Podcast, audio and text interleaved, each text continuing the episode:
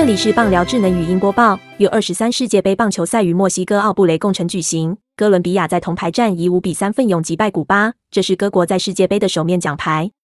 因为红色闪电古巴并没有拿出完整的战力，事实上，他们九月二十一日刚到达墨西哥就逃跑了六位球员，一周不到又逃了三人。十月三日整个赛事结束后又逃走两人，总计逃走十一人。出国比赛的二十四人仅剩下十三人。根据美媒 ESPN 报道。这次逃跑刷新了1996年古巴棒球员在墨西哥的单次逃跑人数纪录，亦是最大规模的一次运动员逃跑。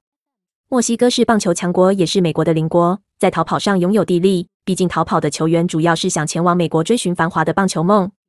大联盟里的古巴名将比比皆是。2019年的美联新人王艾瓦瑞兹即是从古巴逃亡到海地，辗转登上美国大联盟圆梦。